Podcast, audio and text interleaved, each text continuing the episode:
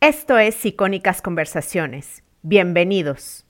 Porque es un lugar que, sobre todo la primera vez que fuimos en 2014, es el lugar donde hemos estado que menos influencia global tiene en su cultura y en su cotidianidad. Como que están en su pedo. Tienen la música que escuchas en las calles y en las tiendas, es la música, así como te lo imaginan como de Bollywood. Tienen su propio Star System, sus propias películas, o sea, de que ves los carteles de las películas y son puras películas de allá. Y de pronto ves uno de Spider-Man. Esto es Emprende Bonito Radio. Yo soy Jessica Nogués, fundadora de Emprende Bonito. Si eres emprendedora o quieres emprender, este espacio es para ti. Vas a encontrar consejos prácticos de negocio, aprenderás de los expertos con los que hablaré y además encontrarás recursos, ideas e inspiración para tu crecimiento personal. Para más información, sigue Emprende Bonito en Instagram y en Facebook. Recuerda que emprender juntas es más bonito. Bienvenida.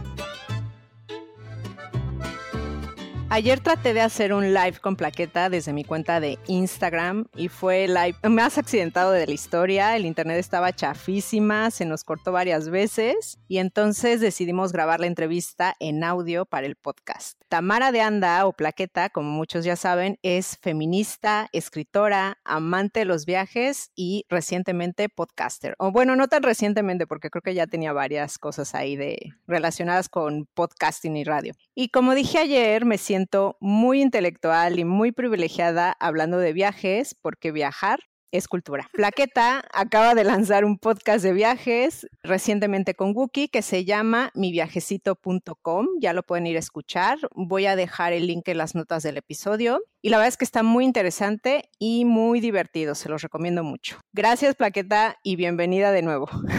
Ay, muchas gracias y perdón por mi internet súper chafa, pero bueno, volvemos a esta antigua tecnología de los podcasts, este antiguo formato que por, su, por ser clásico está volviendo a pegar. Exactamente, y te permite ser multitasking. Aclárame otra vez, por favor, ¿por qué escuchar o lanzar un podcast justo ahora que no podemos viajar? Pues no fue algo que planeáramos, así de, oh, precisamente vamos a hacer esto que es sumamente disruptivo, sino que ya hace tiempo teníamos la idea de hacer un podcast de viajes, porque los dos habíamos hecho o hacemos podcasts y era como nuestro gran tema en común. Yo pues en mis podcasts he hablado de feminismo, básicamente, ¿no?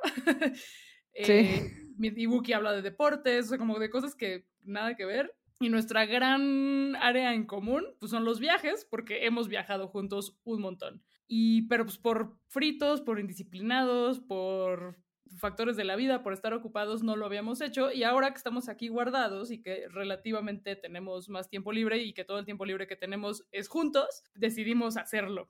y sí, pues como también por la eriza de, de que no hemos viajado, tuvimos que cancelar un par de viajes pues nos pusimos a hablar de lo que ya habíamos viajado. Y el nombre, miviajecito.com, ¿de dónde salió? el nombre más tonto que hay, me encanta por eso.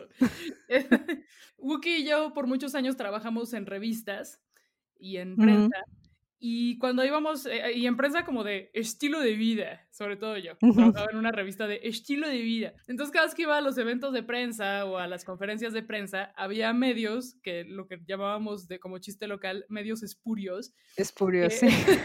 pues sí, como medios súper chafas, con contenido muy, muy chafa, que nada más están ahí, que, que nada más surgen para vender espacios de publicidad y o para hacer acuerdos comerciales con las marcas, ¿no? Entonces siempre estaban así de, güey, eh, ¿qué tal? Yo vengo de mi blogcito de tecnología.com, casi así cosas súper chafas, unos nombres bien, bien chafas.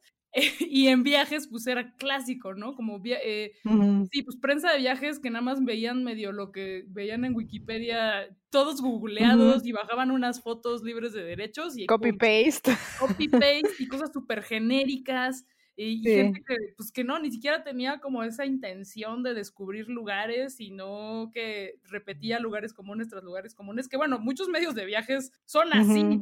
Como que de verdad sus, sus, historias, y eso es algo que siempre nos dio mucho coraje y mucha rabia, que las historias de viajes eran completamente irreales o hablaban de los hoteles más mamones y caros que pues como, mm, esto es relevante para qué porcentaje de la población. O sea, esos, hoteles ni claro, en pedo así, cinco estrellas. creo que muchos ricos ni siquiera los pagan, como que pues, nada más van de chamba, ¿no? Y o sea, ¿quién paga estos Sí, claro. O experiencias así en restaurantes mega mamones. ¿Esto a quién le interesa, güey? No mames. Sí, no es lo real, digamos, sí. Exacto. Y, y, a nosotros pues siempre nos ha gustado encontrar la parte no tan obvia de las ciudades. Nos ha pasado que, que, vamos a lugares que los mismos locales nos dicen, no mames, ¿cómo dieron con este lugar? O que creen que somos extranjeros que viven en el país. Que, que o sea, como que llegan y nos preguntan, ¿cuánto tiempo llevan aquí? Y nosotros, eh, dos horas. Ya. ¿Cómo? O sea, ¿no viven aquí? No, somos turistas. No mames, ¿y cómo dieron con este lugar? Este lugar es de locales, ¿qué pedo, no? Pues eso es un estilo de viajar que, pues, pocas veces vemos en, en, medios. En, hay algunos de programas de tele que más o menos lo abordan algunas publicaciones, pero pues no, no lo, no lo veíamos. Entonces, por eso, ese fue uno de los motivos también para inaugurar el podcast. Pero bueno, volviendo al, medio, era cada vez que hablara, hablábamos de medios espurios de viajes, le decíamos, no, pues es que este güey trabaja en miviajecito.com y ya quiere que lo manden a Israel de viaje, güey. Claro. y, y como que este chiste local fue creciendo, creciendo, y cuando estábamos, ya habíamos grabado el primer capítulo del podcast, no sabíamos cómo ponerle, y pues peloteando ahí como tonterías, surgió mi viajecito.com, ja, ja, como los medios espurios, no mames, sí hay que ponerle así y ya, es como un chiste que se salió de control. Claro. No, y aparte me encanta porque es fácil de recordar. O sea, yo en cuanto lo vi la primera vez ya no se me volvió a olvidar.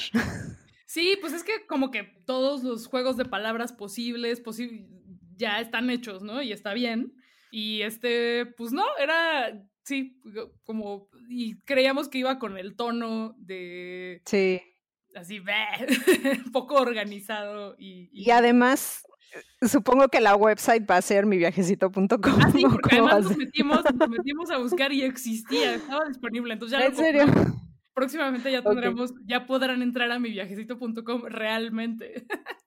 genial. Hoy ayer en las historias pude ver tu, tu maleta y vi que, que, tiene, tiene, tenía muchas eh, calcamonías, stickers. Dime por favor qué son, o sea, qué dicen, es texto, porque no, no alcancé a ver bien. Pues eh, yo me, me fascinan las estampitas eh, entre que me regalan, todas las guardo, entre que me regalan, entre que yo compro en los bazares de diseño de aquí de México o de lugares que visito, pues tengo un cajón lleno de estampitas. Entonces, quería ponérselas a una maleta porque tenía una maleta de, estas duras, de, como de plástico, pero casi todas tienen eh, textura como corrugosita sí, no agarran bien las estampitas. Entonces mi maleta anterior también estaba llena de estampitas, pero se le caían. Entonces estaba como con duct tape, o sea, un pedo, ¿no? o sea, una cosa súper complicada. Entonces se me rompió esa maleta y dije, pues voy a comprar una nueva y la busqué específicamente que tuviera la textura lisa para que se le pudieran pegar estampitas. Entonces, bueno, hay muchísimas estampitas de Andonela, que Andonela es, la, es una amiga ilustradora con la que además hice un libro que se llama Amiga Date Cuenta, ya haciendo el comercial. Eh, y pues bueno, ella siempre, o sea, me regala estampitas, yo le compro, tengo un millón de otras amigas ilustradoras, de amigos ilustradores, de lugares que de aquí de la Ciudad de México que sacan sus estampitas o de o sea, hay un millón de cosas ahí. Eh, pero casi, ahorita casi todas las que tengo son de, de México. En la maleta anterior sí había estampita internacional. Sí. Y bueno, ahorita que estabas diciendo que llegas a los rincones escondidos de las ciudades, ¿Cómo le haces? ¿Eres de las que compra guías o cómo te enteras de estos lugares así como ya, como escondidos, como para locales? A veces todavía compro guías. Eh, hay una serie de libros de viaje de una editorial francesa que se llama Jungle. Jungle. no sé cómo se pronuncia bien. Ok. no la conozco, pero la voy a buscar. Se escribe eh, J-O-N-G. No, pero J-O-N-G-L-E-Z. Jongle. Ok. Eh, o algo así. Tiene una, serie de libros que se llama eh, Secret, no sé, existe Secret Mexico City, sí. está Secret Tokyo, ah, Secret Esas eh, a veces las compro, De hecho, la Ciudad de México me gusta mucho porque aparte es un libro que yo quería hacer, que todavía no descarto, pero era así como de, oh, me lo ganaron. Ah". Estaría genial, porque conoces súper bien la Ciudad de México. Sí, y hay, eh, hay muchos lugares así que, que vienen en esa guía que así de, no mames, pensé que yo era la única que los conocía. pero otros no vienen, otros que yo conozco no vienen, entonces como de, ah". Sí. Sí, eh, bueno, bueno, es una, es una super serie eh, de, de libros. Eh, entonces sí compré, ahora que fui a Tokio el año pasado, sí compré Secret Tokyo y fuimos a un par de lugares. Esas las compro, de, no sé, por ejemplo, hace en París, hace la primera vez que fuimos, bueno, Wookie ya había ido, Wookie ha ido varias, varias veces a París. Compramos una guía como que se llamaba París Underground que estaba en francés y pues yo ahí medio entendiéndole, pero sí, traía muy buenos tips, traía muy, muy buenas cosas.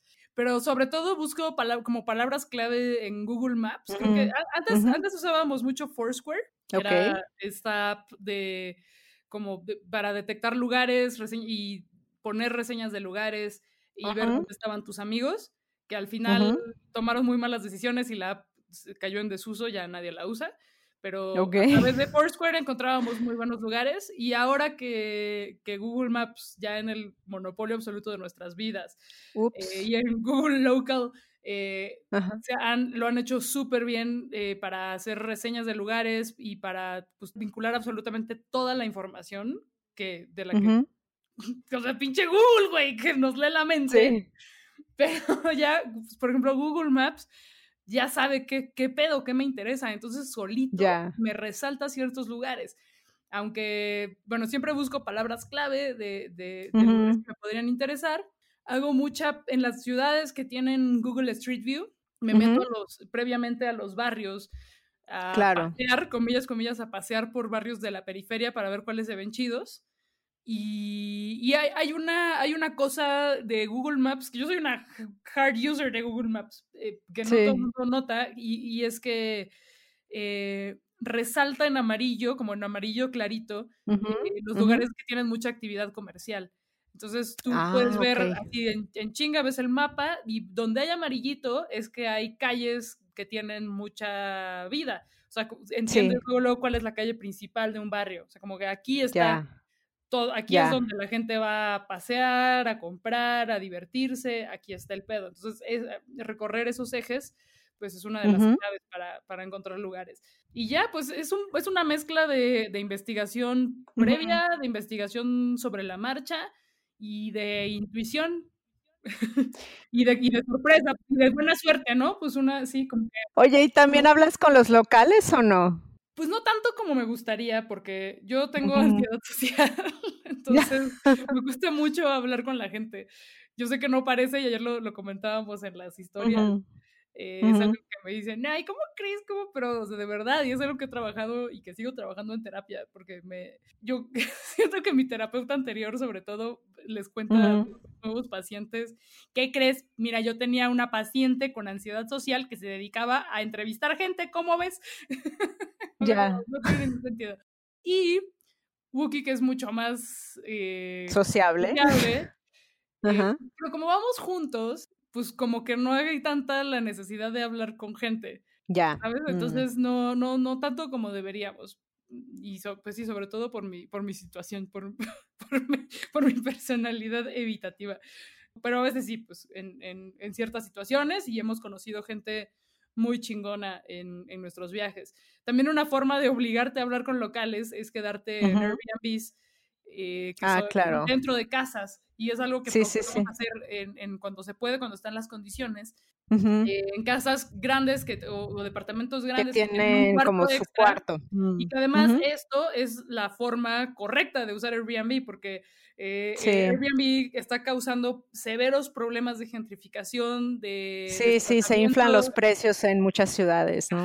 sí, sí, o sea, que cambia la dinámica de las ciudades, de verdad es una cosa terrible y que, la, y que pues está pasando que gente rica compra un chingo de propiedades, las mete a Airbnb, ni siquiera las administran ellos, y están creando esta, que se hagan barrios fantasma porque las condiciones eh, ya no claro. son iguales. No sé, esto es... Eh, sí, los que los mismos de la ciudad no podrían pagar una, un alquiler, una renta ahí, ¿no? Sí, esto es un fenómeno que una amiga muy chingona, que también es emprendedora, que se llama Rocío Vázquez Landeta, que tiene una una emprendurismo de turismo que se llama Eat Like a Local aquí en Ciudad de México, lo tienes súper, súper estudiado. De hecho, pues me imagino que alguna vez la entrevistarás porque yo te la recomiendo. porque ah, okay. es una mega, mega, mega chingona y es un súper tema. Sí. El que a mí me encanta hablar con ella. Pero bueno, eh, entonces, volviendo como al espíritu original y lo que debería ser Airbnb, que es que pues unas personas rentan un cuarto de la casa, así hemos conocido eh, eh, a pues, gente local, ¿no? Personas locales chingonas que, que, que, nos platican de, del estilo de vida y de cómo es la, como la O de dónde irte a comer, ¿no? Por ejemplo. Sí, exacto, que te dan tips muy, muy buenos de, de, comida que está por ahí o bueno, en la ciudad en general. Además, siempre buscamos que, que este tipo de Airbnbs y que además tengan perritos y gatitos. Ah, ok. sí, nos da como la herida de estar viajando y no tener a nuestros gatitos, entonces ahí contamos con la dosis de animalito. Sí. Ayer dijiste que eres, eras mal en historia, o, bueno, eso, eso percibí, y que los viajes te hacen eh, la historia menos abstracta, ¿no? Además de, de historia, ¿qué aprendes viajando? Uy, pues un montón, es que muchas cosas, uh. Muchas... Sí, como que historia es algo muy claro, ¿no? De todo lo que aprendiste de, bueno, es que aquí estaba el imperio bizantino, que yo que, y pues como, ah, ok, pero pues es algo tan abstracto y tan lejano que pues sobre todo en los tiempos en los que yo estudié que no había internet, que por lo tanto no podía, no había mucho donde ampliar las referencias de esto que estabas aprendiendo. Eh, no, era como que te metieras a Google Street View a ver cómo era eso. Claro. o sea, si vas a Berlín y ves parte del muro de Berlín ahí, o sea, te interesa saber más, o sea, no es de que, ay, me lo tengo que memorizar. Exacto, como que entiendes ya en la ciudad cómo era la, es más fácil, sí, entender cómo era la dinámica, qué significaba para las personas en la vida real, porque ya no son fechas ni, ni acontecimientos, ni, oh, ya se firmó el plan de no sé qué, no, sino como, ah, aquí se vivió esto, en este escenario, con estas casas, en estas calles. Entonces es muy distinto. Y no es como que regrese así como con, ah, aprendí esto y esto y esto, que lo pueda meter en una tabla de Excel. Son cosas que ni siquiera te das cuenta mientras las vas aprendiendo, pero que te ayudan a tener un entendimiento de, de, de, todo, del mundo, de la vida, de la historia, de la cultura, de, procesos sociales. Y mm, creo que ayuda mucho a, a, entender más tu propio país, claro. a valorarlo. Sí, a poner todo en perspectiva. Completamente, completamente. Sí, y, no es, yo pues no viajo como en busca de crecer mi capital cultural y aprender un chingo de cosas y, tomar notas de todo, sino que dejo que se me pegue lo que se me tenga que pegar y ya. Ya.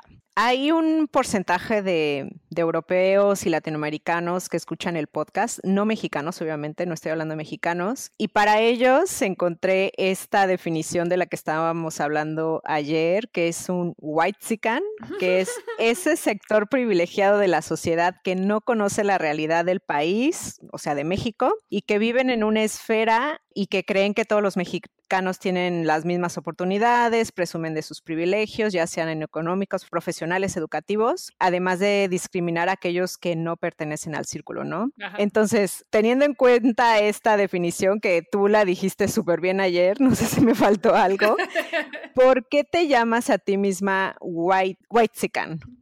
pues depende del contexto. Eh, porque no soy 100% white chican. Mm. Siempre les bromeo con que soy white chican passing, así como, los, en Estados Unidos dice, se, se, habla, bueno, en culturas más como blancocéntricas se habla del white passing, aquí yo digo que soy white chican passing. Eh, además es una condición que no, es, que no necesariamente es fija, a ver, yo soy una persona que no nació white chican porque pues yo viví una serie de situaciones que los white chicans ni en pedo imaginan, como ir a una primaria pública. Tú pones a un white mm. chican en una primaria pública y se muere. Es como de, ¿por qué no hay papel en los baños? Espera, ¿por qué no hay puertas en los baños? Es como, ¿qué? ¿Por qué no hay agua? Eh, como, pues, sí. Y, yo siempre tuve mucho complejo de clase, porque al ser white chican passing, pues tuve muchísimos eh, privilegios y, y mucho acceso a, por ejemplo, a entrar a trabajar a lugares que si no fuera White Sea Campasing, ni en pedo me hubieran dado esas chambas. O sea, porque me leo, porque soy blanca de mi pielecita y me leo mucho más blanca de lo que soy. es súper difícil de explicar, pero... Sí, sí, sí. bueno, no, pero... Eh, es bueno que pongas este contexto porque, o sea, es, algo que pasa en México y que quizás si se lo explicas a, a, un europeo, bueno, aquí también obviamente hay, hay este tipo de cosas, pero yo siento que en México está muy, muy marcado. Sí, la desigualdad social es abismal, abismal, pero así terrible, terrible. Y pues la mayor parte de, de, los white chickens no tienen la más mínima conciencia de, de, las condiciones de vida de, sus privilegios de, los mexicanos.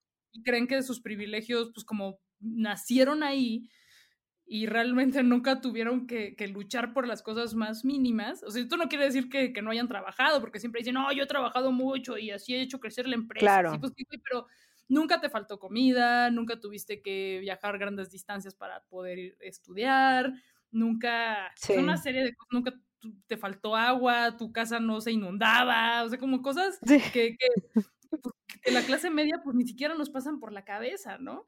Nunca, Cuando ya en los tiempos de internet pues nunca te faltó internet, en fin. y entonces te llamas a ti misma de repente white Sí, sobre todo ahora, porque pues, como a, pesar de que sí crecí como con muchos problemas y que mi familia realmente no tenía varo y que pues yo no conocí la playa hasta así bien grande, nunca viajé en avión, esas cosas que, pues no, que eran de white ¿no? Que eran de ricos.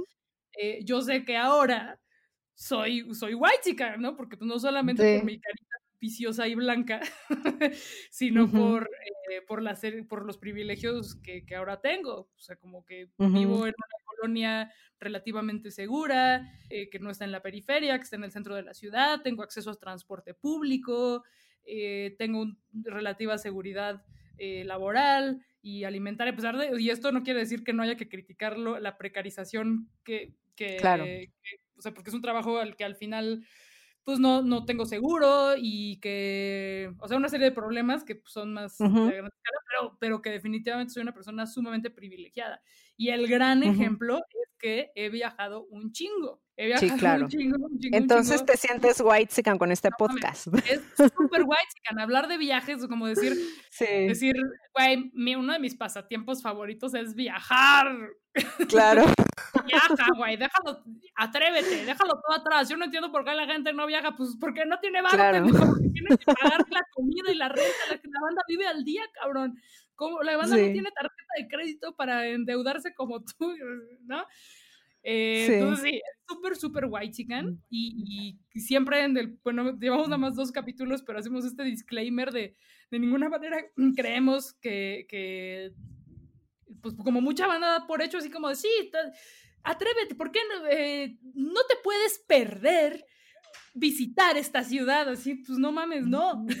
Pero, pero ahora. No te puedes perder París, ¿no? ¿no? París es una ciudad imperdible, cállate, güey, no mames. Ahora, sé que. pero ahora sabemos que si hay gente que tiene, que tiene las condiciones y que tiene el dinero y que no se atreve a viajar porque sí es una cosa muy intimidante. Viajar es súper intimidante. Y, yo, yo como una persona con ansiedad social, no mames, hay situaciones que de verdad son eh, muy abrumadoras, así de verga. Estoy perdida en una ciudad que no conozco antes de Google Maps y no quiero preguntar porque no quiero hablar con la gente porque me da pánico hablar con la gente y más si es en otro idioma. No mames. Claro no sabes, la gente que no tiene ansiedad social no sabe lo, o sea, nada más de, pensarlo y de, recordar situaciones, o sea, ya me está dando taquicardia. Sí, sí, güey, o sea, yo prefería, en mis primeros viajes, yo prefería perderme y cagarla en el transporte público a preguntar cómo funcionaba. A preguntar. No, mm.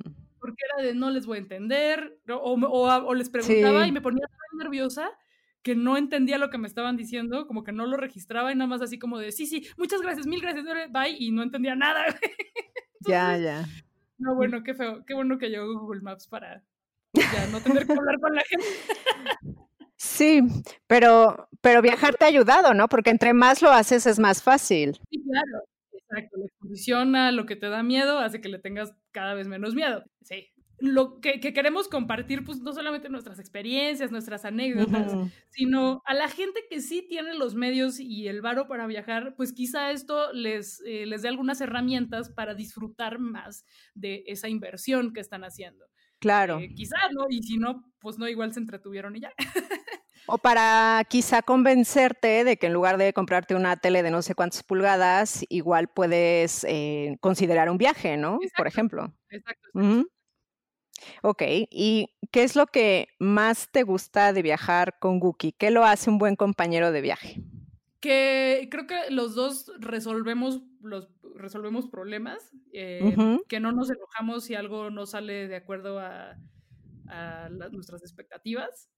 Eh, es una persona súper paciente y que resuelve. Buki es como el adulto, no solo de la relación, sino del universo. Es así como la, voz sabia a la que acudes para entender la situación y para resolverla, ¿no? Entonces, eso a la hora de viajar es increíble. Eso que no, y que eh, nos reímos todo el tiempo de todo, eh, que tenemos intereses o menos eh, alineados, tenemos un estilo muy similar para viajar y que además hemos desarrollado juntos, porque cuando, cuando empezamos a andar hace como 10 años, uh los dos, sobre todo él ya había viajado más porque él es 5 años mayor que yo, yo había viajado poquito, pero lo más que hemos viajado en nuestras vidas ha sido juntos, entonces hemos desarrollado un estilo de, de viajar. Eh, sí. la verdad es que no, no, me, no me imagino viajando con alguien más. Siento que ahí sí me pelearía, como esta idea de que a huevo en los viajes te peleas. Pues no, a nosotros no nos pasa. Más que cuando tienes hambre. Ajá, sí, eso es algo que contábamos ayer en el live. Que yo creo que también soy muy buena compañera de viaje, excepto cuando tengo hambre. Que, o sea, me trabo, me, me, me, pongo muy de muy mal humor y me, trabo, así como ya no, eh, no puedo operar. Ya. no, no sabes. Eh, sí hemos tenido un par de esas, pero que ya hemos aprendido también sobre la marcha a solucionar. Como que compramos cositas de comida para traer siempre y para tener sobre todo en las Para picar. Exacto. Antes de salir a nuestro, así como el verdadero desayuno, hacemos un pre-desayuno. En el último viaje que hicimos juntos, que fue a Tokio, todos los días en la noche íbamos al 7-Eleven o a la tienda de conveniencia, como al Oxxo, al, pues al mini super a comprar, que además allá pues la comida es bastante cara y una de las formas de, de consumir comida relativamente barata y que sí es muy rica y que es muy local, pues son cosas ahí que no hay en México y que sí venden allá en el 7-Eleven, era pues sí comprarnos unas cositas para desayunar, desayunábamos en el hotel, yo me echaba mi cafecito, porque además eh, es, yo me llevé mi, mi café soluble desde aquí, porque el café es muy caro allá, para no estar comprando cafés así, ¡ay, qué buen café! Porque eh, soy muy mamona en muchas cosas de comida, pero en el café no, la verdad es que no me importa que sea mal café. Y, no te importa la calidad. No, para nada, para mí es un herramienta para despertar y ya, como una, ya, un ritual y mi cuerpo entiende que ya empezó el día. Eh, ya. Y ya, entonces ya salía yo de buen humor y ya cuando encontráramos la comida, perfecto, ya a comerla. Y, y, también que no somos codependientes, es decir, si tenemos, si queremos ir a hacer cosas por separado, las pueden hacer planes, ¿no? Cada uno. Exacto, así de, pues a mí me gustan mucho los mercados de basura y me gustan mucho las tiendas de segunda mano. O sea, hay viajes en los que digo, sí voy a, pues por ejemplo, ahora en, en Tokio, descubrí una cadena de tiendas de, de, ropa de segunda mano, como de la paca, que no sé si en otros países tengan el concepto de la paca. No. Estas como montañas de ropa de segunda mano, que en el caso de México es ropa que viene de Estados Unidos y que antes de que llegaran las grandes cadenas de tiendas como Forever 21 o H&M, pues la única forma de conseguirlas era la paca y es ropa, pues sí, que muchos de segunda mano, muchos son saldos y es ropa que quién sabe dónde salió. ¿De dónde salió? Sí. Cosas increíbles. Bueno, pues yo encontré la paca en Tokio, lo cual fue inesperado, pero dije, güey, está muy cabrón, esto está muy chido, muy barato. Entonces era de, no, mm. ya encontré cinco sucursales de la paca. Entonces, pues nos poníamos de acuerdo en lo que yo iba a la paca Wookie se iba a pasear por ahí, veíamos, por ejemplo, eh, a Wookie le interesa, le gusta mucho más la cerveza artesanal que a mí. Entonces él se iba a tomar unas chelas y yo me iba a la paca. Y ya.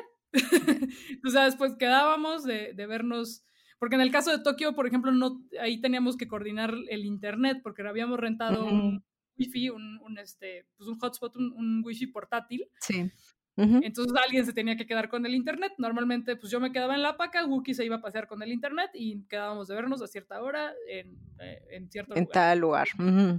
Y todos felices, ¿no? ¿no? es así como del pobre Wookie así de hoy, no encontré nada en la paca para mí japoneses son muy chiquitos y yo soy muy grande y no me queda nada. Ya. y ya, eh, entonces creo que, que nos, así como, como nos entendemos. Son buenos compañeros de viaje. Exacto, nos entendemos muy bien en los viajes.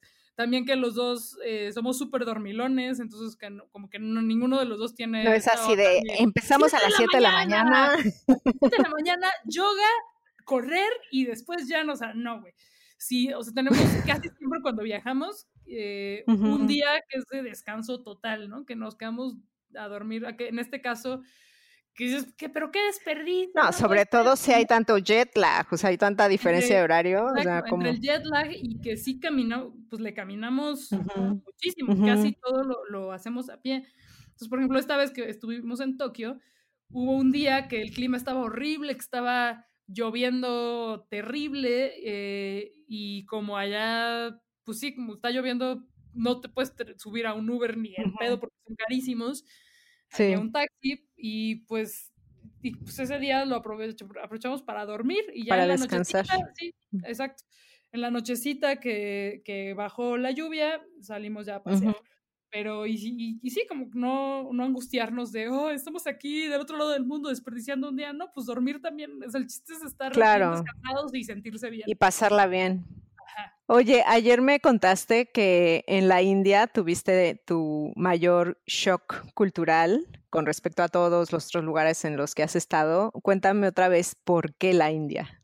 Porque es un lugar que, sobre todo la primera vez que fuimos en 2014, es el lugar donde hemos estado que menos influencia global tiene en su cultura y en su cotidianidad. Como que están en su pedo.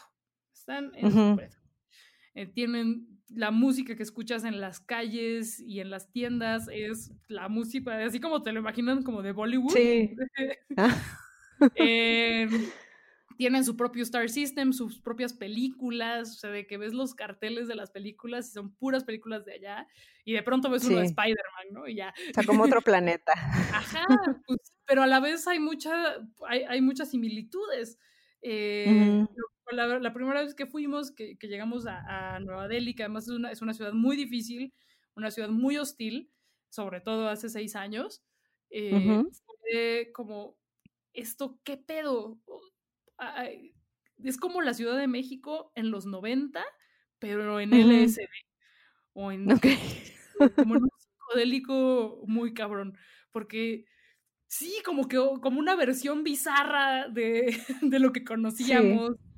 Eh, muy raro y, sí, como el caos de, del tráfico, que no, existe, no existen los semáforos. Ahora que volvimos el año pasado, ya pusieron semáforos, pero nadie los puso, ¿no?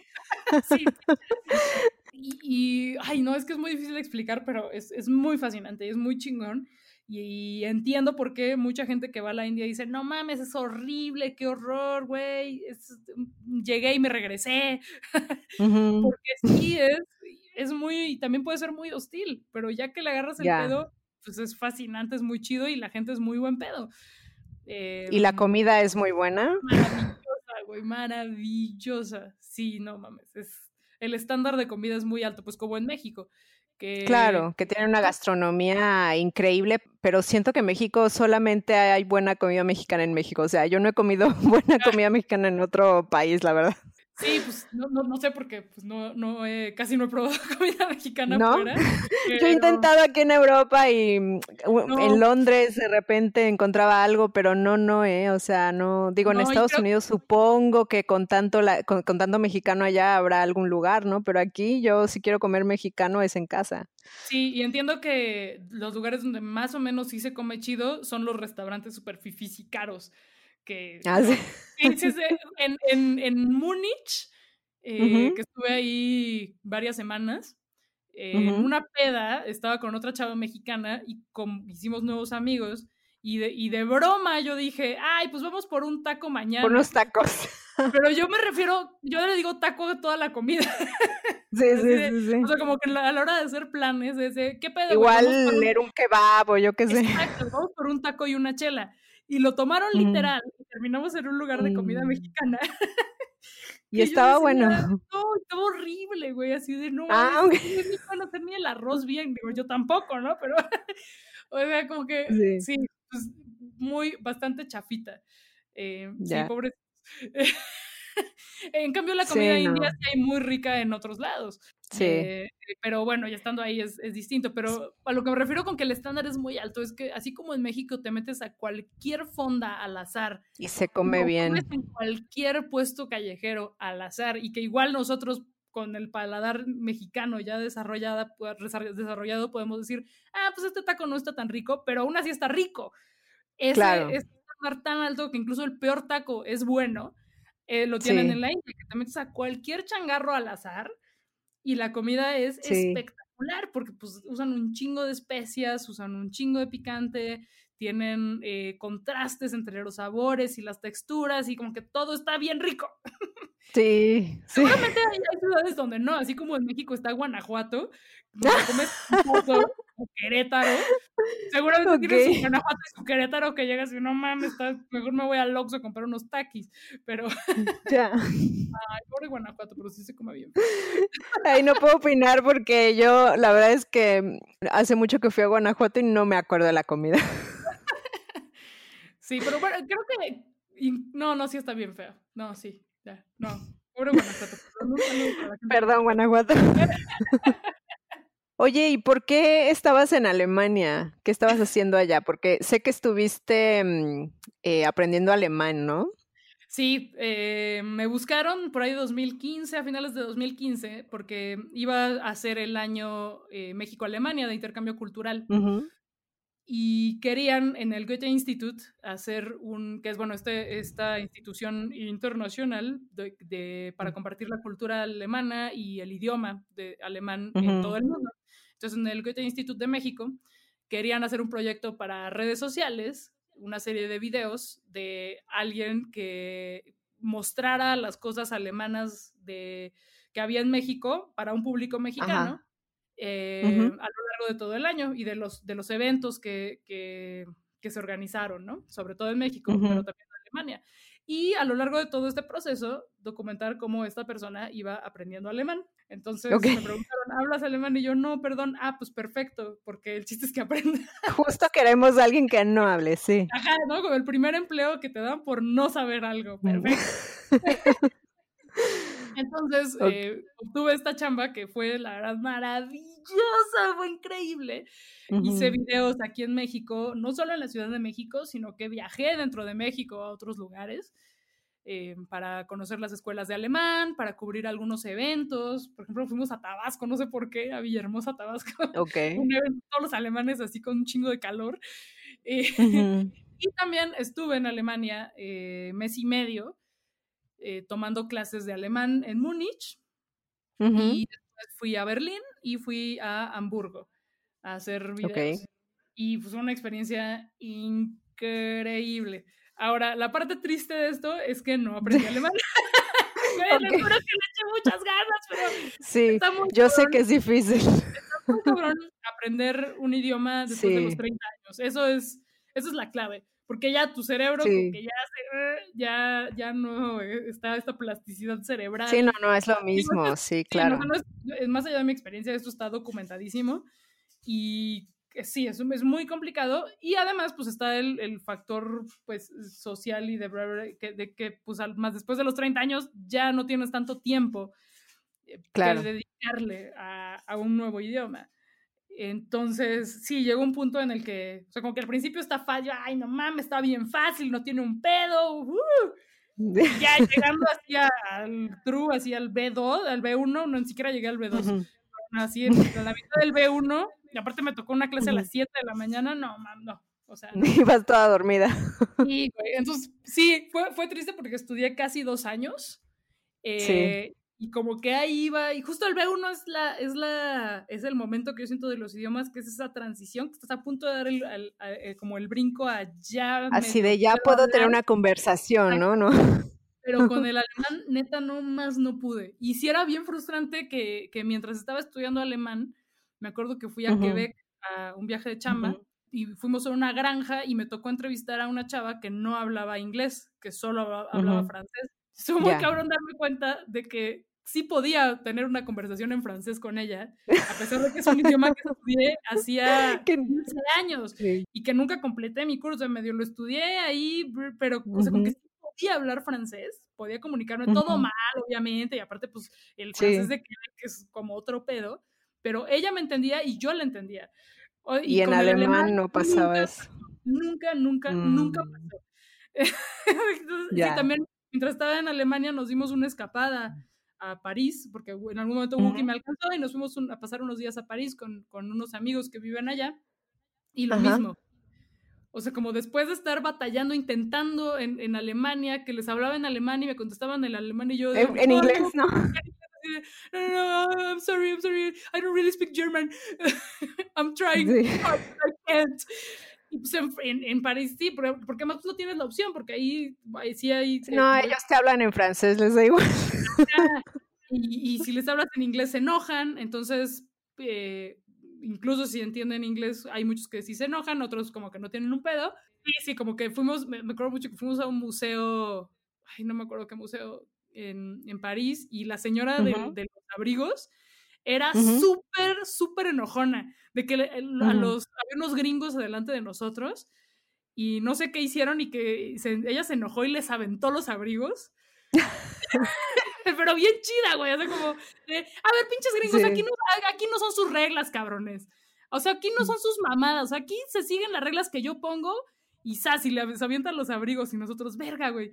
No, es que bien nos pero nos va a aventar los abrigos a nosotros también. Y ya llego yo ahí con mi francés y ella así de, ¡ay, qué linda! Tu pelo está increíble, estás preciosa, mija. Así como esa es la tía buena onda. sí, sí, sí, sí. ¿De dónde son? De México. Ay, sí, qué chido, me encanta México. Todo esto en francés, ¿no?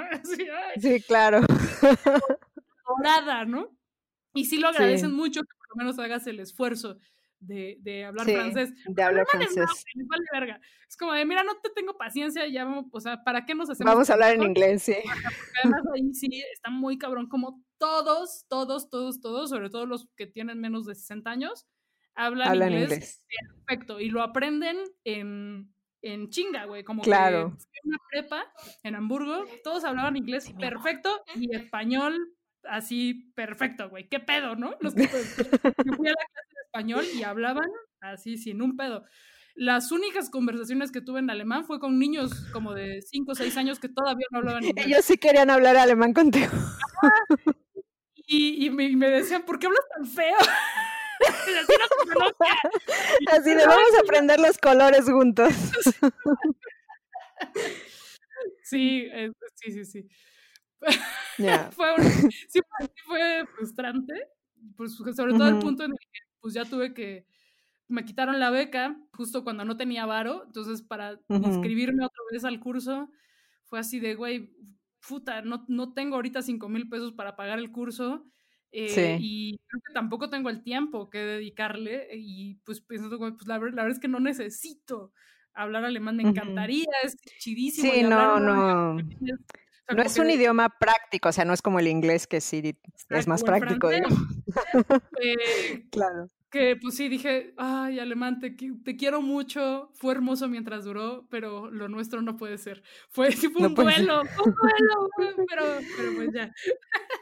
Oye, tú eres, yo creo que la persona o de las personas que conoce más la Ciudad de México que, que yo conozco. Y digamos que yo tengo un amigo aquí en Luxemburgo o en Suiza o algún amigo o amiga española que van a ir a la Ciudad de México. ¿Qué lugar no tan turístico, o sea, no el, no el típico, ya sabes, dirías que sería súper interesante que conociera? Y te hago esta pregunta porque te digo que hay de repente algún europeo que escuche este podcast. o sea, aprovechemos la plaqueta. ¿Qué lugar nos recomiendas? Definitivamente el Museo del Juguete. Es es mi lugar favorito en la Ciudad de México. Es un lugar fascinante y que más allá de si estás interesado en, los juguetes y en la cultura pop y en la basura, porque, porque mucho de la, de la, colección de ahí vino de los tianguis de basura, de los, de los mercadillos. Y de, pues sí, tal cual, de muchas cosas que venían de los basureros, que es un lugar muy caótico. Es una, e, es una excelente forma de entender las referencias culturales locales que sobre todo tuvieron un auge en el siglo XX en México. Y una gran forma de, de, entenderla, pues sí, la cultura popular mexicana. De hecho, tiene sala, una sala especializada en lucha libre, por ejemplo, que eso, pues... Ah, ya, claro. Eso es súper mexicano, obviamente, sí. Y, ver, tienen unas cosas de objetos de colección, de todos los cómics que se publicaban sobre los luchadores, cómo los, el santo y otros luchadores eran nuestros superhéroes locales, eh, figuras de acción que, de las que pues ahora como que ya muchas se hacen en China, pero estas sí se hacían aquí en México. Eh, em, tienen unas cartas del santo a su mamá. O sea, eso me parece tan bonito. Ah, ok. ¡Ay, son muy bonitas! No, no, tienen unas cosas de verdad fascinantes. Ropa original de los luchadores. Esa es una, solo una de las salas de, este museo, que pues además es el tipo de museo que a mí me encanta, que no es así como la vasija y todo así súper bien, sino que es pues la colección de un güey que, se, que está obsesionado con algo y que no para de, de, coleccionarlo y que no hace pues, su museo así como con, con los parámetros de la museografía. Claro. sino que pues lo puso en vitrinas ahí como fue cayendo, en donde pudo, en un edificio que ha ido adaptando poco a poco y que ha ido creciendo. Y que además tiene otro como muy interesante que ha ido también creciendo y creciendo con el tiempo, y es que el hijo de, del coleccionista eh, que es un chavo de mi edad, un chavo de mi edad, o sea, ya no somos chavos. ok. Eh, él está muy clavado en arte urbano. Entonces, el museo ha sido intervenido por artistas jóvenes, jóvenes, y algunos jóvenes y no tan jóvenes como nosotros. Entonces hay, pues sí, hay murales, hay arte por todos lados. Entonces, a, mí me parece un, un, lugar indispensable. El Museo del Juguete.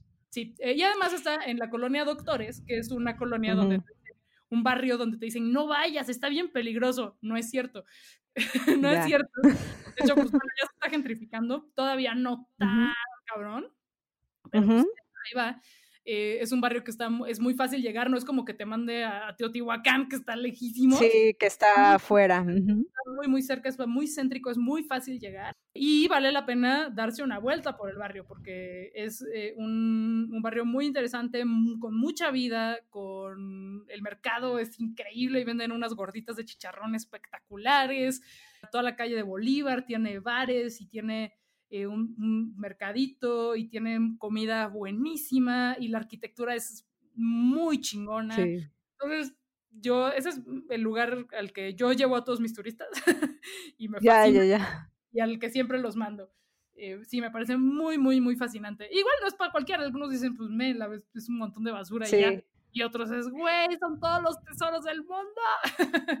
Oye, ahorita que, que, mencionaste que se pongan a caminar ahí por el barrio, yo qué sé, o sea, me imaginé perfectamente a mi esposo, a Chris, el que es suizo así como que caminando por ahí, o sea, ¿cómo le hace alguien de fuera para caminar más seguro en la Ciudad de México? O sea, ¿qué recomendación les das? Yo te voy a decir algo. Yo, por ejemplo, les digo de ir lo más sencillos que puedan y no traer mucho dinero encima. O sea, como que, no sé, así que pasa desapercibido. Sí, pues, pero no, no, no puedes pasar desapercibido. O sea, yo por Bueno, lo más desapercibido posible. Sí, yo como white o sea, como sí. leo muy fresa, más fresa de lo que soy, siempre voy, cuando me voy a meter a un barrio, comillas, comillas, peligroso, siempre voy dispuesta a que me roben el teléfono. O sea, como que ah, pedo, ¿no? Y que no ha pasado, la verdad es que nunca ha pasado. La, la, última vez que me lo robaron fue. O sea, que me ha pasado más que lo pierdo yo por, por estar en la pendeja o en la peda. que pues sí, como que no ha pasado, ¿no? Entonces voy con esta disposición. Eh, otra es como caminar con seguridad, pues que porque también el sí. corporal es muy, es muy importante. Claro. Entonces, también yo, yo voy como en una actitud de como que me desenrollo y que, y, y esto es una cosa muy, eh, no sé, me compré una pulsera de picos en el Chopo, que es este un lugar que también recomendaría, que es un tianguis, es un mercadillo de, como de cosas de, de, rock y de cultura alternativa. O sea, ahí con un punk me compré una pulsera de picos, entonces siempre ando con mi pulsera de picos que, ah, y como con esta actitud de, de soy más fuerte, más grande de lo que en realidad soy, que también eso es claro. para prevenir el Segura de ti misma. Muy segura de mí misma como para prevenir el acoso callejero y, y sí, como que te vean que sí se da en, que sí se da en México, hay que decirlo. Todo el tiempo, todo, todo, todo el tiempo, ¿no? Y como me gusta responder al acoso callejero, no en todo, cuando leo que la situación no es tan segura, pues mejor no, pero cuando sí me siento que, el desequilibrio de poder no es tan grande, pues me gusta responderlo. Entonces ya tengo mi pulsera de picos que me empodera muchísimo. es una mamada. O sea, o sea nunca, nunca, le he pegado al hígado de mi pulsera de picos, pero como que me siento bien acá y, se la pongo al güey en la cara. Eh, esa cosa que traigo en, el brazo, en la muñeca, como que se traduce en mi lenguaje corporal. Y sé que eso, o sea, que definitivamente no me hace indestructible, ni ay, no mames, ya que mágicamente ya no te va a pasar nada. Sí, sí, sí. Pero sí ayuda, sí ayuda a que te vean así como súper seguro. Pues imagínate que eres un local, ya, sí, sí, claro. ¿cómo, cómo, cómo caminarías si fueras un local? Y sé que eso sí me ha servido, como esta actitud que ya tengo muy ensayada, y es un total fake it till you make it, porque pues no mames, ¿cuál? Sí, claro. Eh, me ha servido en otros lugares. Ahora, la verdad es que la mayor parte, cuando viajo con Wookiee, no tengo que tener este fake it till you make it, porque Wookiee es un, primero, es grande, ¿no? Es grandote y que pues por ejemplo, el acoso callejero, no sé, no les puedo decir cómo está en otros lugares, porque pues como estoy con Wookie, pues así como en México no te acosan cuando vienes con el caballero, pues eso pasa. Claro. por ejemplo, de la India, que es un lugar que nos fascina, al que hemos ido dos veces y que íbamos a ir eh, ahora en abril, pero se canceló porque coronavirus. Pero bueno, Exacto. no, no sé realmente cómo se, sé que el acoso callejero está cabrón, pero no sé cómo se vive si eres extranjera, porque pues como estoy Porque has sido con él. Exacto. Mm. Y sí, pues de no, y no, es como vamos a faltar el respeto al caballero, porque es ah, claro. sí. volviendo a tu pregunta de cómo en la Ciudad de México, pues eso, como estar, eh, por un lado, eh, como con esta seguridad en el lenguaje corporal, y otro, pues, sí estar dispuesto a que te roben, ¿no? Ni pedo, sí, puedes no llevar mucho encima, mucho valor encima, digamos. Traer poco mm. dinero, eh, no les digo que salgan sin celular porque pues a mí, bueno, para, mí es una tecnología indispensable, yo no funciono sin mi teléfono. Traigan un celular chafa si pueden. Exacto, si pueden traer un celular chafa, eso es, pues sí, como un, un, celular que estén dispuestos a perder. No traigan su iPhone 1000, 8000 sí, y cada mes sin intereses con un contrato de dos años porque no, pues, no, no vale la pena. Si tienen ahí un, uno más chafita, pues mejor, para que... Eh, y ese, es otro consejo que en general yo les doy no solo en Ciudad de México, sino en otros lugares. Que intenten traer un celular con internet, porque eso les ahorra un millón de. O sea, nada más de imaginarme de. En marzo estuvieron mi prima y su novia aquí de visita en Ciudad de México, ellas viven en Alemania, y no traían celular con internet, y así me daba así el, ay, pero ¿cómo van a salir solas sin su celular? No, ¿cómo van? Sí. Y pues, pues están más chavas, no les importa, ¿no? Pero yo, güey, sí, no sí, sí. concibo, la, o sea, me trabo, así como cuando tengo hambre, sí. me trabo, así de, no, pues me da un ataque de pánico, no, pues porque te permite una mucha más libertad. Cualquier emergencia tienes ahí el, sí, al señor Google. sea, estás, ¿qué tal que le hiciste caso a Plaqueta, fuiste al Museo del Juguete y no te gustó? Dices, está horrible este lugar, qué horror no, ya me voy. Entonces, si traes tu celular, pides un Uber, que eso también es una cosa que, que en los últimos años el que haya Uber y estos servicios de, sea, con todas las críticas que pueda tener y la devastación de la economía y bla, bla, bla, lo que sea, como persona que visita un lugar, te ahorras sí, es práctico. El, pedo, el pedo de estar primero de, a ver, los taxis son seguros en esta ciudad, no lo son, qué pedo, ¿no? Luego, el estar... o tengo que buscar el metro. Exacto, estar negociando el precio.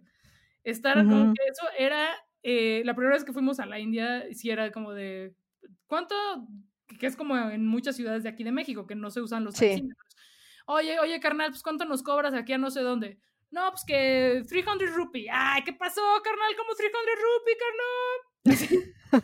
Este pedo de estar negociando el precio, yo no puedo. O sea, me, me, me saca mucho, sobre todo en ciudades que no. Ay, a mí también me cuesta mucho, sí. Entonces te ahorras ese pedo y si no hablas el idioma, pues ya pones ahí cuál es tu destino. Entonces ahorras ese de estar explicando y por lo tanto que, pues, que ellos se sientan con más libertad de verte la cara y de irse por donde quién sabe dónde. Entonces sí, claro.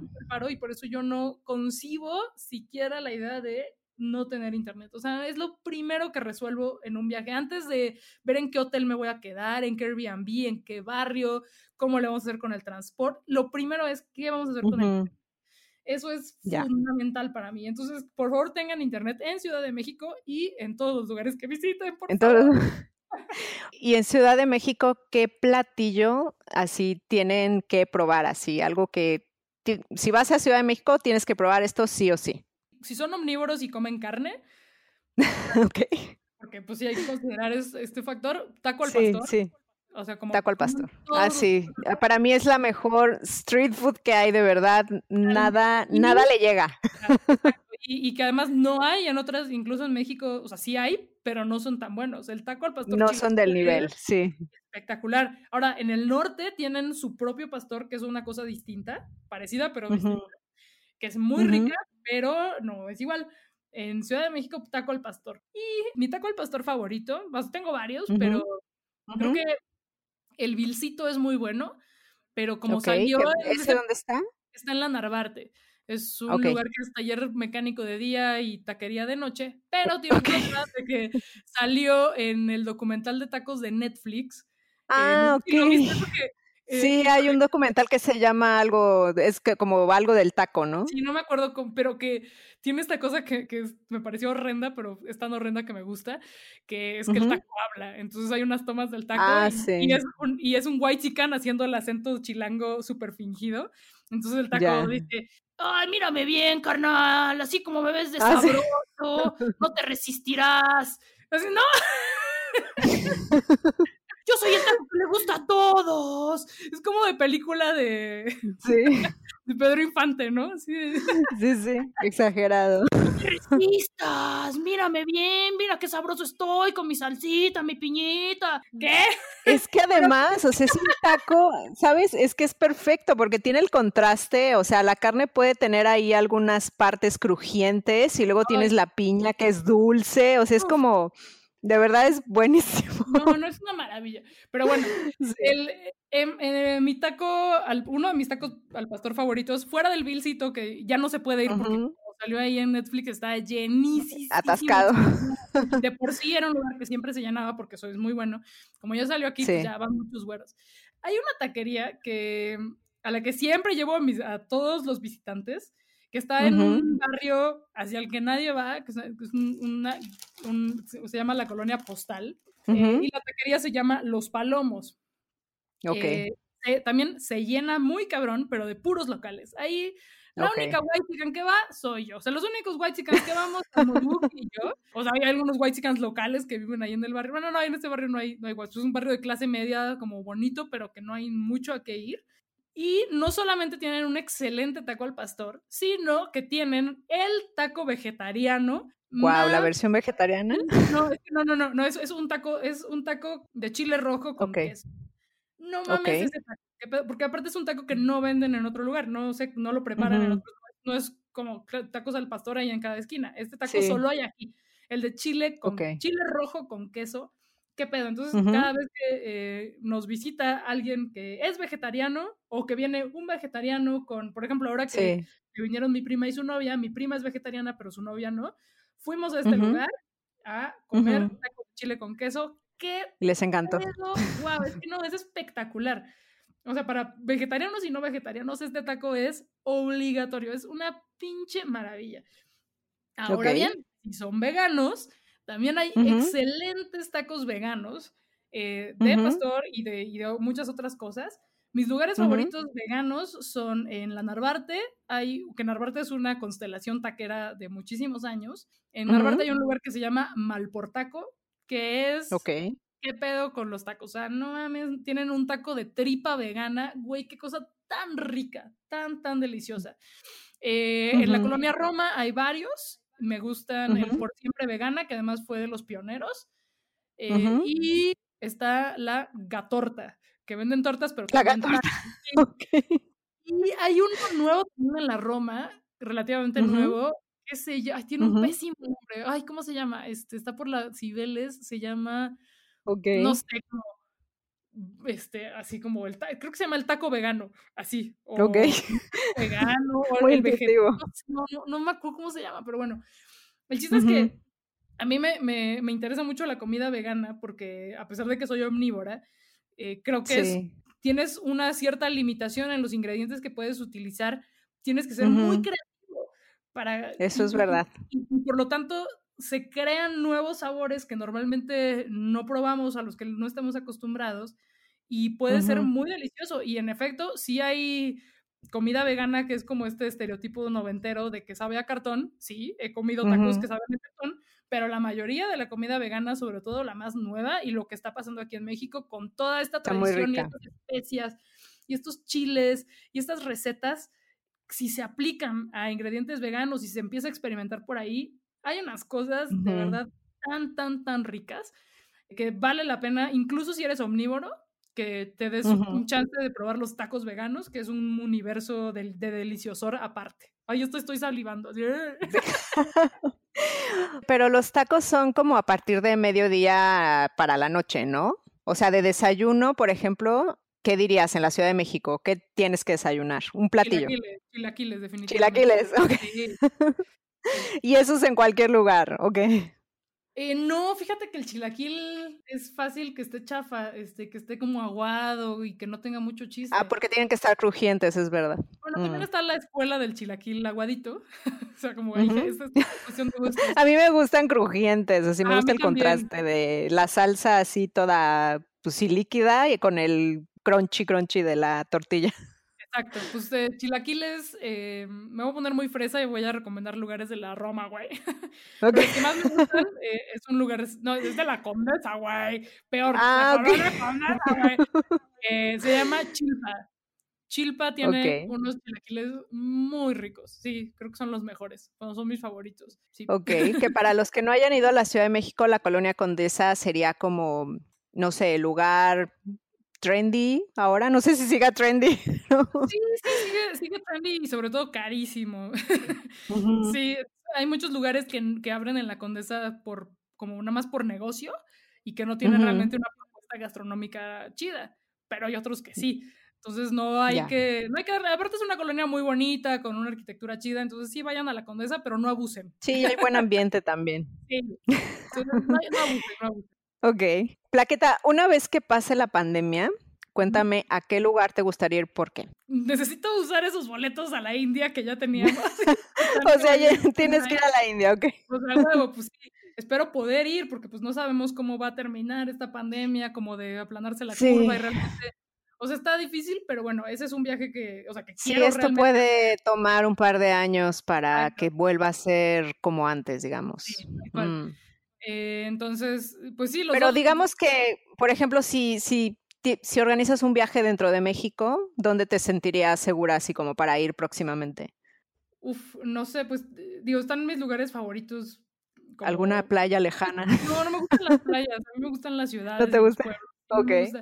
Tengo, eh, me encanta Mérida, así adoro, adoro Mérida, de hecho iba a ir en mayo también, pero lo cancelé para irme a Nueva York, pero luego todo se canceló. Ya, nada. Sí. Tengo muchas ganas de ir a recorrer Yucatán, no solo Mérida, sino los pueblos alrededor. Yucatán me parece. Y que además se come buen, muy bien en Yucatán. Sí, eh, sí, tengo muchas ganas de hacer eso. Yo no sé manejar, pero quiero ir con Wookie, que hace el servicio de la manejada. Ya.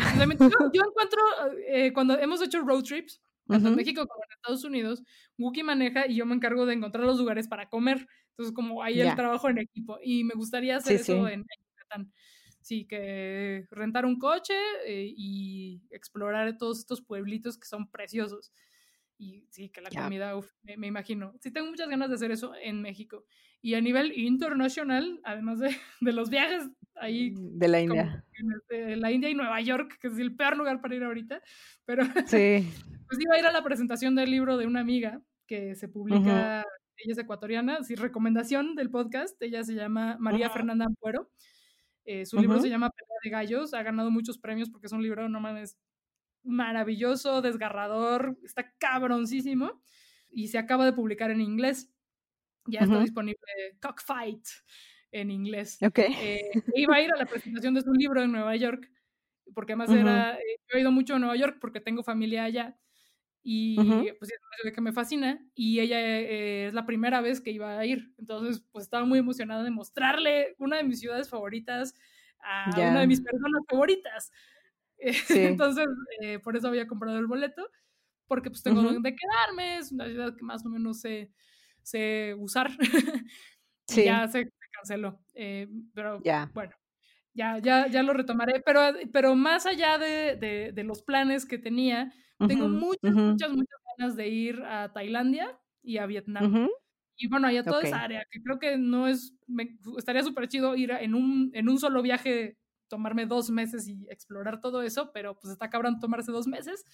Así que creo que es un viaje a Vietnam y uno a Tailandia y quizá con ahí un paísito más extra en cada uno de esos viajes. Oye, ¿y no quieres venir a Luxemburgo?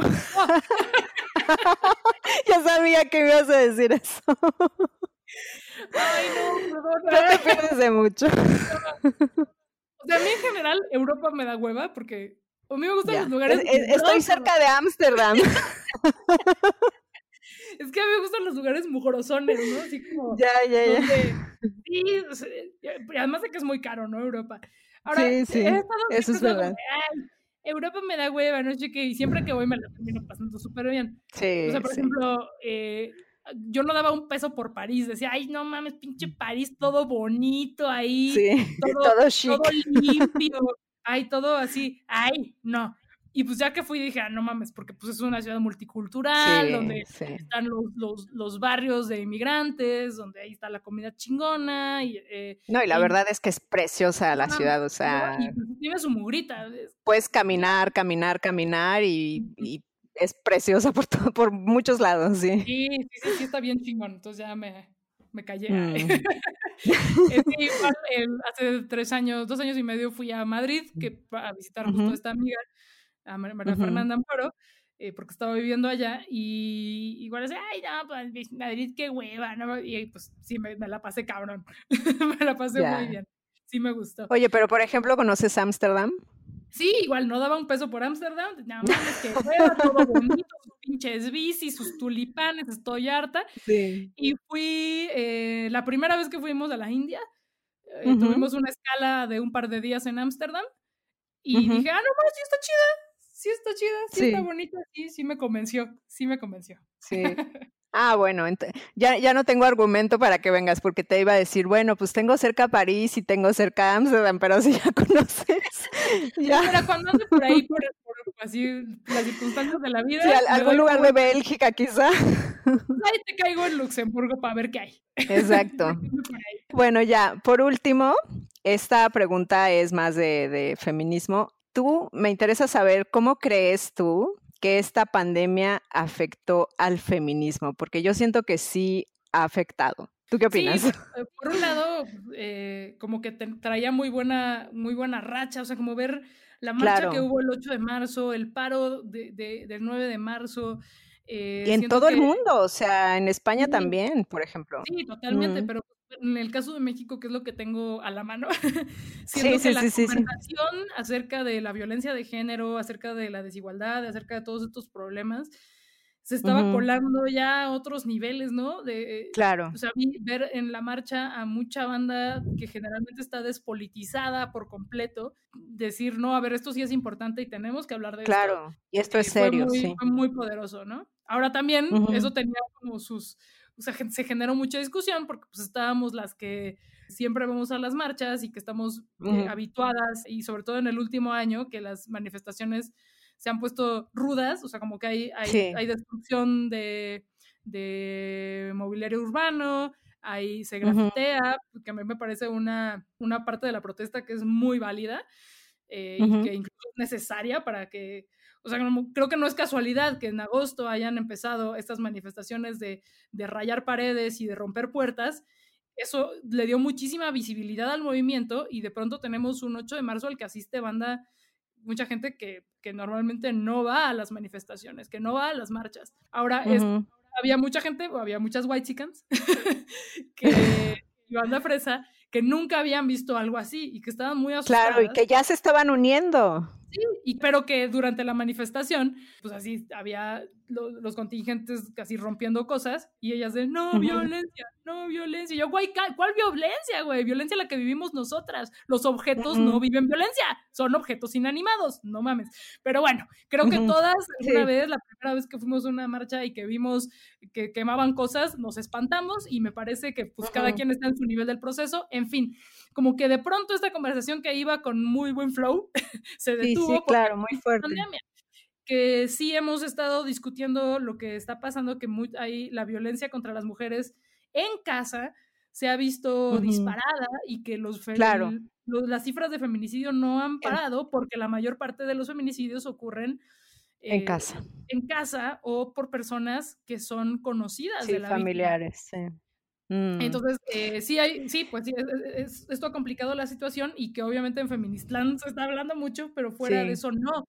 En la conferencia diaria que se da acerca del COVID, hubo una dedicada al tema, que estuvo muy chida, pero los reporteros y las reporteras iban como que con lo mismo, como que no aprovecharon la presencia de todas estas expertas, sino que se fueron por lo mismo así de, hey, me, me, los todo mal, ¿no? Eh, sí, eso está, está grave. Ahora, eh, por otro lado, sí, definitivamente es lo más grave. O el trabajo de cuidados o de labores domésticas, ahorita la verdad es que son las mujeres las que, la, la, o sea, no, no dudo que haya algún hombre también participando en cuidado y labores domésticas, pero la mayoría de la carga está en las mujeres y es trabajo no remunerado, invisible, que pues nadie está, sí, reconociendo completamente. Esto como que también se disparó, esta disparidad, la, la, chamba de cuidados que, que, le toca hacer a las mujeres y que también tienen que seguir sacando el dinero, ¿no? Porque, sí. o sea, como esta doble, triple jornada se ha puesto muy, muy cabrona. Ahora, por otra cosa que me preocupa son las trabajadoras del hogar, las que las mujeres que se ah, dedican a limpiar casas que en el caso de México, de por sí, mm, generalmente no tienen derechos laborales, es mínima el porcentaje de ellas que, a pesar de que ha habido una lucha que yo admiro muchísimo del sindicato de trabajadoras del hogar, las que tienen contrato, las que tienen prestaciones, las que tienen seguridad laboral son las menos. Entonces muchas han sido como de, bueno, pues no vengas a trabajar, pero no te voy a pagar. Es como de, no. o sea, no. No, no, no, porque entiendo que la situación económica está siendo muy dura para muchas personas y para muchas personas de clase media, pero no mames, si tenías varo para pagarle a una trabajadora del hogar, tienes varo para seguirle pagando. No seas miserable, porque estoy segura de que sigues pagando tu internet, que estás, sigues pagando tu Netflix, tu Spotify, todas estas cosas que, no, que son perfectamente prescindibles y que resulta que no le estás pagando a la trabajadora del hogar, neta, no mames. No mames, no hay ninguna justificación. Otra cosa que, me preocupa y, que, y, que, tiene obviamente un, un sesgo de género, bueno, que se puede leer a través de la lente de género, es la preocupación de las personas en general y de las mujeres en particular por engordar durante la pandemia. Ah, sí. Eh, sí, claro. memes y no sé qué, es como de, güey, es neta que nos está preocupando más eso que enfermarnos o que la situación mundial. Sí, sí. preocupación y no juzgo la preocupación en sí, sino el sistema que nos lleva a preocuparnos por esa pendejada y que seguimos viendo el tamaño de nuestros cuerpos y el consumo de alimentos como algo moral y no un tema estrictamente de salud, no quiero decir de, salud, aunque claro. ojo, esta discriminación contra las personas gordas que se escuda en, un en una supuesta preocupación por la salud es una mamada y esto es obviamente un tema, es harina de otro podcast que da para mil podcasts. Sí, claro. pero tenemos que tener este, este discurso gordofóbico que afecta a todas las personas con cuerpos no normativos, con cuerpos que se salen de esta imposición de lo que es correcto. Y que además, bueno, es una historia súper interesante de por qué tenemos estas ideas que está relacionada con el racismo, está muy chingón. Eh, como todo es lo que está escrito al respecto, yo admiro muchísimo a las personas que hacen activismo gordo y, que luchan por la liberación de los cuerpos gordos. Es que hasta suena de, de chiste, pero no mames, esto es real, cabrón. Es que tenemos eh, que ser bellas. y que además esté, ligada la idea de belleza a, a, la, delgadez, ¿no? Claro, tenemos que ser bellas y agradables y sonrientes. Exacto, Está muy cabrón. O sea, como, sí, e, eso es una cosa. Y otra es, pues, la, la brecha tecnológica. Ahora, como estamos siendo dependientes de, las tecnologías para poder seguir trabajando, para poder seguir estudiando, para aprovechar, comillas, en la lógica capitalista, aprovechar este tiempo. Tienes que ser productivo durante la pandemia, no puedes estar perdiendo el tiempo. ¿Cómo, exacto, cómo esto está afectando más a las mujeres porque pues son las que menos dinero tienen, las que más gastos tienen, porque la brecha salarial es real y muchas no tienen internet en sus casas esa, esa falta de, acceso a la tecnología está haciendo que la brecha económica y, de, capital, no solamente capital dinero, sino capital cultural, se ensanche. Sí, se va a ampliar. Entonces, eso, esas cosas me preocupan. Y yo creo que, por ejemplo, en el tema económico, como muchos hombres, por ejemplo, en el caso de parejas heteros, ¿no? Que tienen hijos, o sea, e, el hombre es el que gana más dinero en muchos casos y entonces yo creo que es el trabajo de él el que se prioriza justo ahora. Y entonces la mujer es la que toma, la que dice, no, pues entonces yo me voy a encargar de los cuidados de la casa, ¿no? Exacto o que dice quizá este voy a pedir trabajar media jornada, ¿no? En el caso de que tenga ese privilegio y ahí va a haber otra vez más brecha económica, más brecha, yo, qué sé, o sea, es como como ir un poco hacia atrás, creo. Eh, como los empleos formales, no existe la flexibilidad de que si eres madre puedas compaginar esa mm. chamba con la crianza. Hay muchas más mujeres que su situación económica depende de empleos informales, que son los que más se han visto afectados durante la pandemia. Pues porque no puedes salir a vender, no puedes salir a dar los servicios. Las trabajadoras del hogar son un gran ejemplo, las que hacen trabajo sexual, las que hacen como una serie de áreas laborales que se han visto más afectadas y que afectan más a las mujeres. Entonces, ay, pues sí está, está de la verga. Bueno, yo, yo tengo dos esperanzas. Una es que gracias, bueno, no sé si va a pasar, pero quizá gracias a esta pandemia se valore más el trabajo de cuidados. Yo, yo espero. Y la otra es que haya gente, bueno, sobre todo mujeres más como que se unen al feminismo, ¿no? Porque se van a dar cuenta de cuánto lo necesitan, ¿no? Justo ahora. Sí, creo que muchas cosas que eran puntos ciegos que mucha gente no veía, tanto mujeres como hombres, quizá ante este drástico cambio de la situación y de las dinámicas sociales, las noten, las comiencen a notar, ¿no? Esto alimentado por pues, toda la discusión que ya se venía teniendo. Entonces, ojalá que más gente se amigues den cuenta. Bueno, pues ya nada más me queda pedirte que nos digas dónde podemos encontrar tu podcast, tus redes sociales para el podcast y, bueno, tu website, si ya la tienes, cuál es, que ya creo que ya dijiste cuál es, cuándo va a estar lista, un poco así como para que las derivemos a tu podcast. Pues no sé cuándo vaya a estar mi viajecito.com, así mi, mi viajecito.com lista, pero mientras pueden escuchar este podcast en, en Spotify y en otras plataformas, pero no sé cuáles, porque ayer chequé en Apple Podcasts y todavía no está. Es que Apple eh, tarda un poco más de días ah. en, subirlo, o sea, como que te lo tiene que autorizar y se toma algunos días, entonces lo más seguro es que vaya a estar.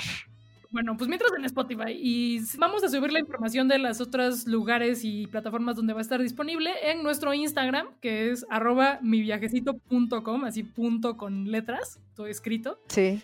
Yo soy arroba plaqueta en Instagram y en Twitter. Wookie es arroba Wookie Williams en ambas. No sé me acuerdo si tiene guion bajo, no sé. Pero bueno, ahí buscan a Wookie Williams. Creo que sí tiene guion bajo. Eh, y, ya, pues vamos a seguir haciendo podcasts de ciudades. También tendremos de temas. Y queremos que no pare, incluso cuando ya volvamos a la normalidad y termine la pandemia vamos a seguir con este Seguir hablando de viajes. Sí, porque nos divierte mucho. No, sí está muy divertido, la verdad. Yo ya lo escuché. Pues muchas gracias, Plaqueta. Este, espero que no sea el último episodio. Ya de hecho, ya ese es el segundo episodio en mi podcast y me da mucho gusto tenerte. Y a ti, emprendedora, te veo en el próximo episodio. Gracias por escuchar este podcast. Tú me inspiras y lo haces posible. Si te ha gustado, por favor, ayúdame a compartirlo. Suscríbete en Spotify, Apple Podcasts o YouTube para que no te pierdas ninguno de los episodios de Emprende Bonito Radio y me ayudes a la continuidad de este podcast. Muchísimas gracias por estar aquí. Te veo en el siguiente episodio porque emprender juntas es más bonito. Gracias por escuchar icónicas conversaciones en donde exploramos ideas clave y hacks para una vida plena y con propósito. Sapiencia y Ciencia para la Vida. Asegúrate de no perderte ningún episodio suscribiéndote en tu plataforma de podcast preferida. Para más contenido y actualizaciones, sígueme en mis redes sociales. Me puedes encontrar como Jessica Austria. Hasta la próxima.